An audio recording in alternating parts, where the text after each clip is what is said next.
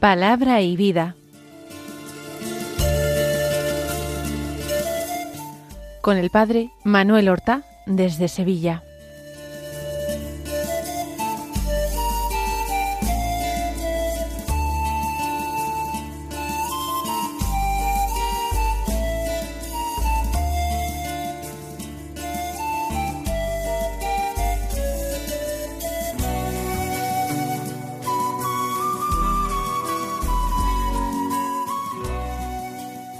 Santo. Amén. Alabados sean Jesús y María. Muy buenos días, queridos amigos, oyentes de Radio María y seguidores del programa Palabra y Vida. Hoy es el lunes santo, un lunes que es 3 de abril. Estamos en la llamada Semana Mayor. Los días están cargados de una densidad espiritual muy importante. Tenemos que ir preparando el corazón para el triduo pascual, para la celebración de los días más santos de nuestro año litúrgico. Contemplamos a Cristo los últimos días del Señor en Jerusalén. El domingo de Ramos llegó a Jerusalén y luego salió de la ciudad. Él se retiraba por las noches a Betania, casa de sus amigos, Marta, María, Lázaro. Luego volvía al día siguiente temprano a Jerusalén y en el templo enseñaba.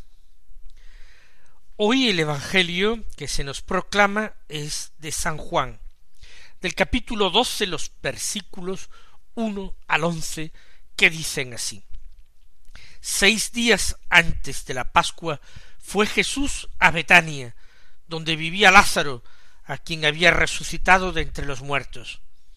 Allí le ofrecieron una cena, Marta servía, y Lázaro era uno de los que estaban con él a la mesa.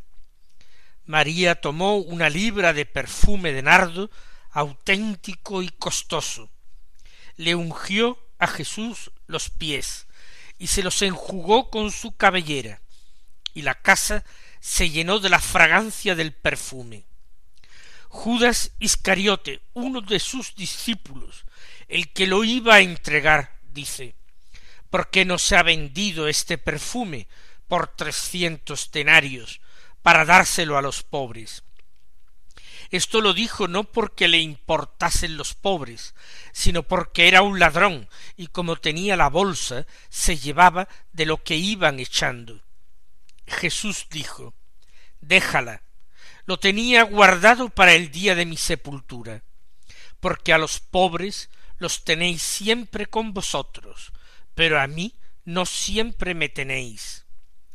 Una muchedumbre de judíos se enteró de que estaba allí, y fueron no sólo por Jesús, sino también para ver a Lázaro, al que había resucitado de entre los muertos.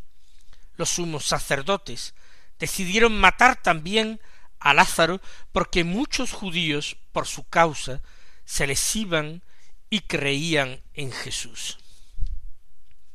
Seis días antes de la Pascua. Jesús va a Betania.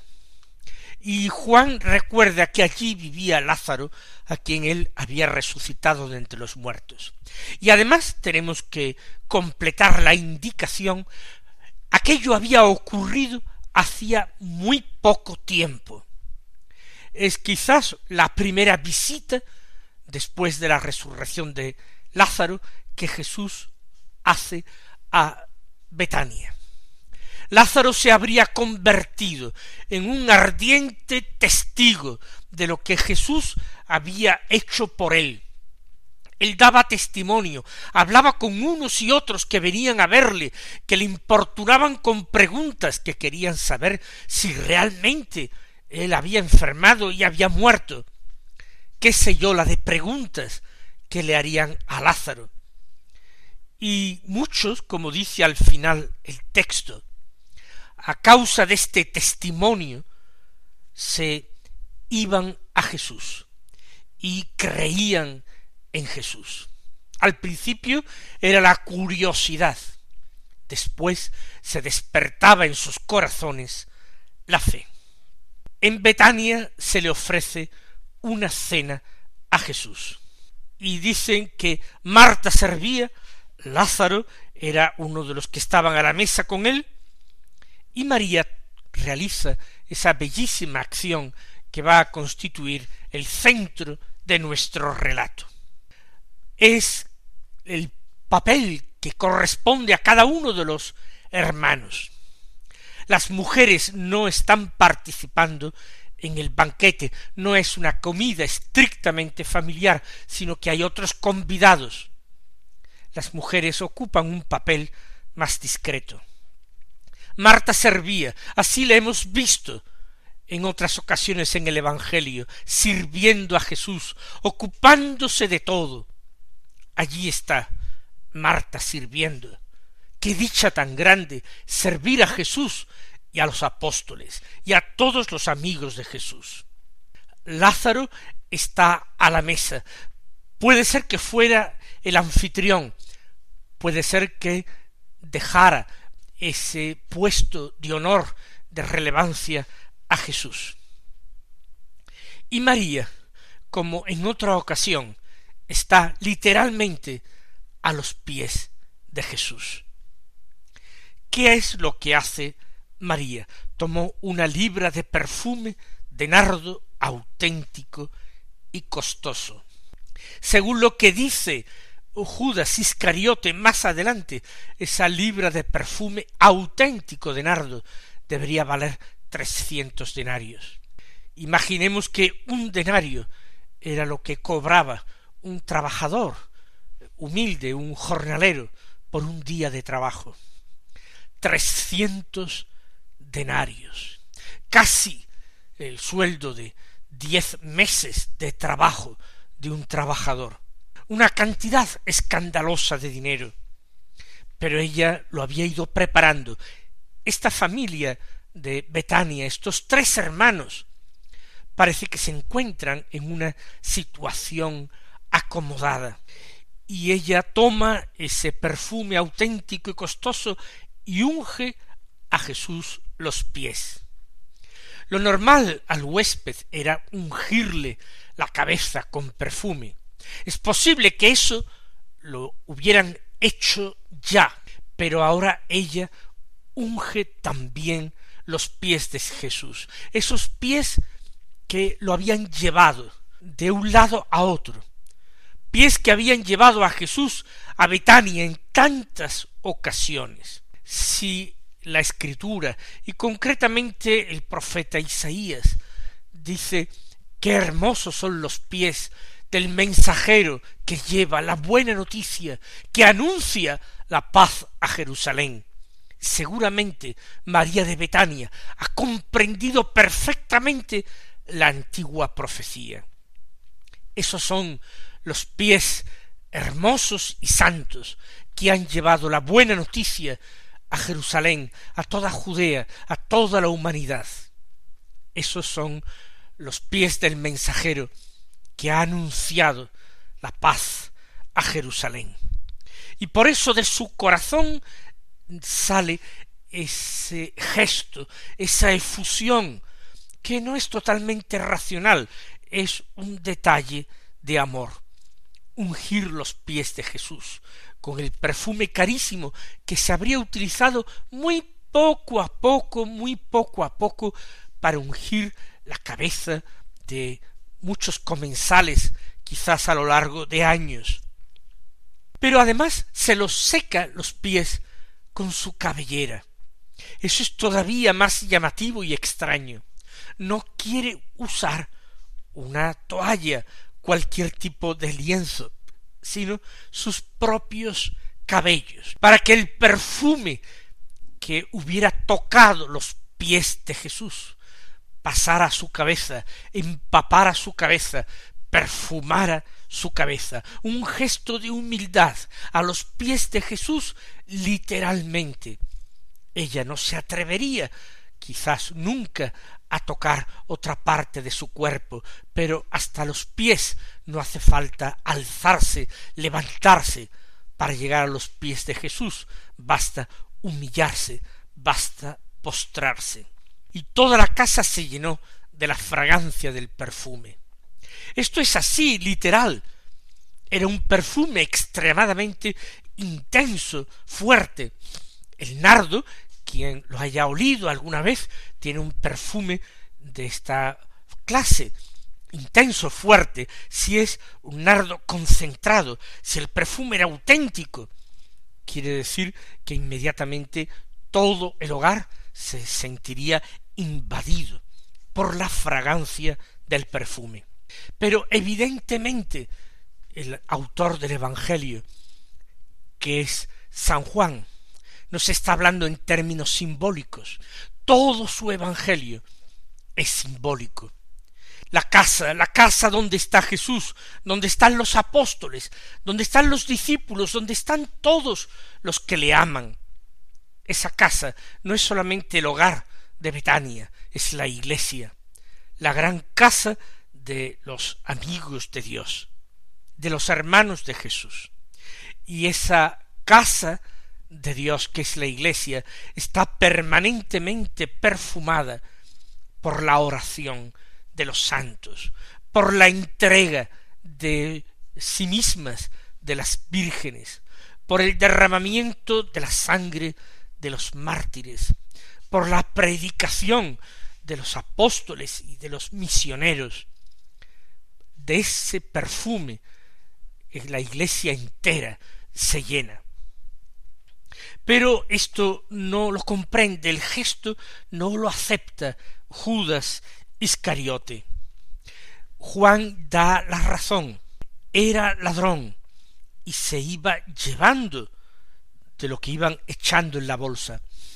La bolsa del Jesús y los apóstoles recoge limosnas y donativos con que la gente eh, acude y subviene a las necesidades del Señor. No hay una contabilidad minuciosa. No se puede exactamente saber cuánto había en la bolsa ni antes ni después. Es una bolsa familiar. Por eso es fácil sustraer de ella. Y Judas se ha acostumbrado. Eso es lo malo. Que uno termina acostumbrándose al pecado al principio, al pecado que no es grave. Después la costumbre de pecado va derivando, va llevando a pecados mayores. Con frecuencia digo que puede ser subjetivamente más grave un pecado venial, consentido y repetido que deviene costumbre, que deviene hábito de pecado consentido, más grave que una caída aislada en un pecado mortal. Ciertamente, la gravedad del pecado mortal es objetivamente mayor, sin dudar, sin dudar. Sin embargo, subjetivamente, a la larga puede hacer más daño lo primero, porque de ese pecado mortal el pecador puede arrepentirse y llorarlo y corregirse y no volver a caer. Pero cuando se consiente voluntariamente, conscientemente se consiente en un hábito de pecado venial, entonces uno está aceptando voluntariamente una cadena y puede terminar siendo llevado a la comisión de otros pecados más graves. Seguramente Judas ha comenzado así, sustrayendo pequeñas cantidades. No sabemos con qué fin, si permitirse ciertos caprichos, si poder comer más y mejor que otros compañeros suyos, que a veces pasaban literalmente hambre. Y ahí tenemos el episodio en que van arrancando espigas para comerse los granos de trigo al pasar, porque ni tienen dinero ni tiempo para otra comida.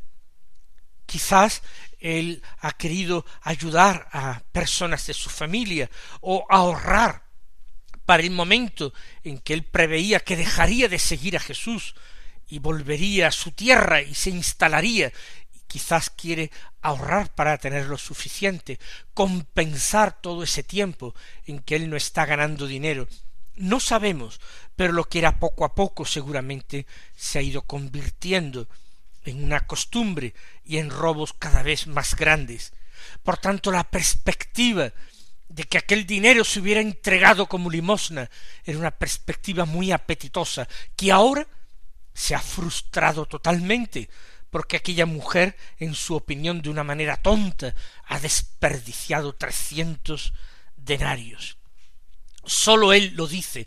Quizás hay otros que lo piensan, por supuesto, él dice, se le podría dar a los pobres, pero no olvidemos que él era el limosnero de Jesús, él el que llevaba la bolsa, el que compraba lo necesario para el grupo, el que distribuía a los pobres.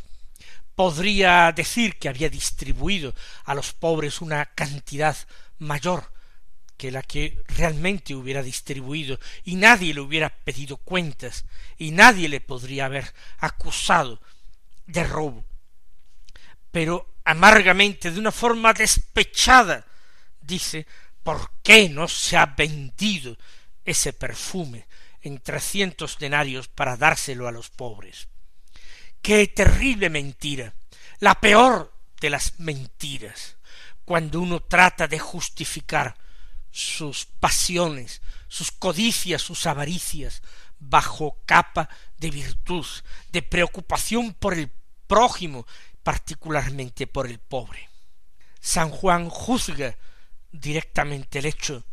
Esto lo decía no porque le importasen los pobres, sino porque era un ladrón, y como él llevaba la bolsa, se llevaba de lo que iban echando.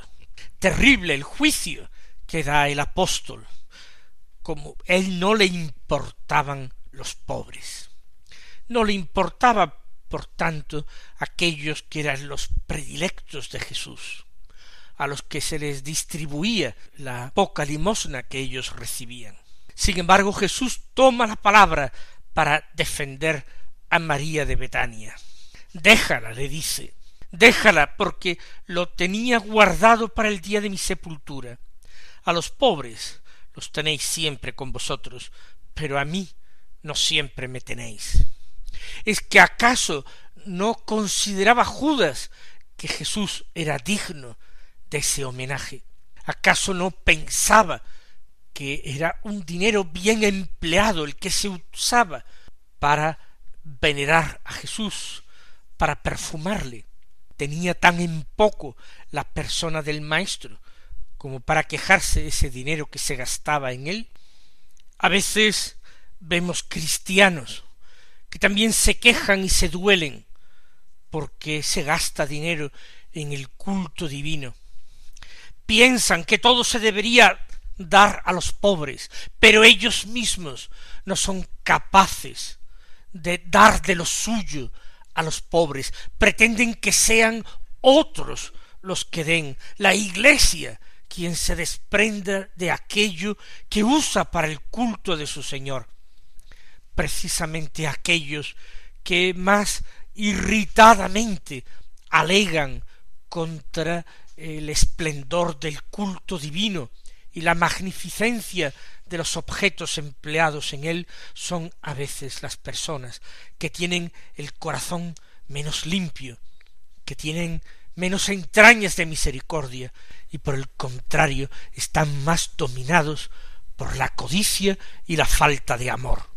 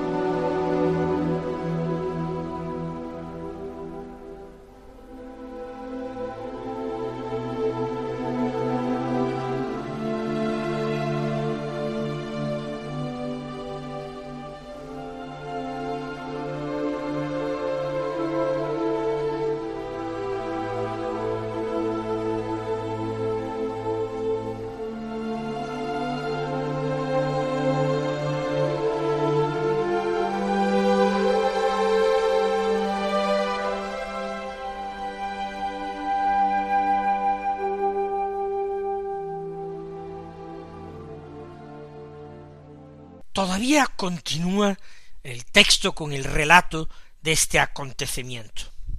Hace una reflexión el evangelista.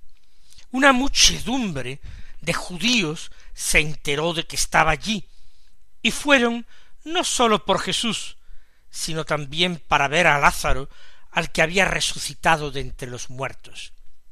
Hay muchos judíos en Jerusalén que han ido a celebrar la Pascua. Betania está muy cerca de Jerusalén, se puede ir caminando con facilidad. Por eso muchedumbres van a ver a Jesús, se enteran de que Jesús está allí, de que ha ido a Judea, y no quieren perder la ocasión, ya que han ido a Jerusalén a celebrar la fiesta, no quieren perder la ocasión de ver a Jesús, de escuchar a Jesús. Como saben dónde está, allá van. Interrumpen seguramente esa cena extraordinaria, esa cena en la casa perfumada, perfumada no sólo por el nardo, sino por el amor de María de Betania, por el amor de los hermanos Marta y Lázaro, que aprobaban sin reservas aquel gesto de su hermana. Pero ni siquiera era sólo por ver a Jesús. Dice San Juan que también para ver a Lázaro.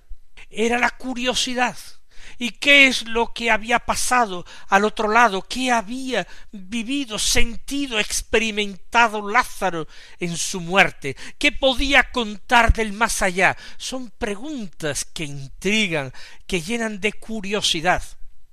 Y a veces hay más interés por esto, por saciar curiosidad, que no por encontrarse con la verdad, con esa verdad que es Cristo. Hay personas que se han acercado también en nuestros tiempos de esta manera al Señor. Algunos de buena voluntad, pero con una intención que no era totalmente limpia, que no era la correcta, en que se mezclaban otras motivaciones distintas. Sin embargo, el Señor tuvo compasión de ellos, y quiso ayudarles y premiarles en su búsqueda, y se dejó encontrar por aquel que apenas le buscaba, si acaso le buscaba solo nominalmente. Otras personas arruinaron una búsqueda emprendida porque se torcieron y se despiaron por otros caminos que no eran los derechos. Termina el texto que hoy consideramos con esta afirmación de San Juan los sumos sacerdotes decidieron entonces matar también a Lázaro, porque muchos judíos por su causa se les iban y creían en Jesús. Es el peligro que siempre existe para los amigos de Jesús.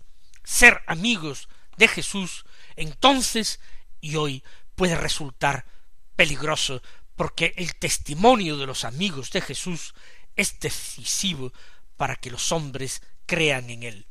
El Señor os colme de bendiciones y hasta mañana si Dios quiere.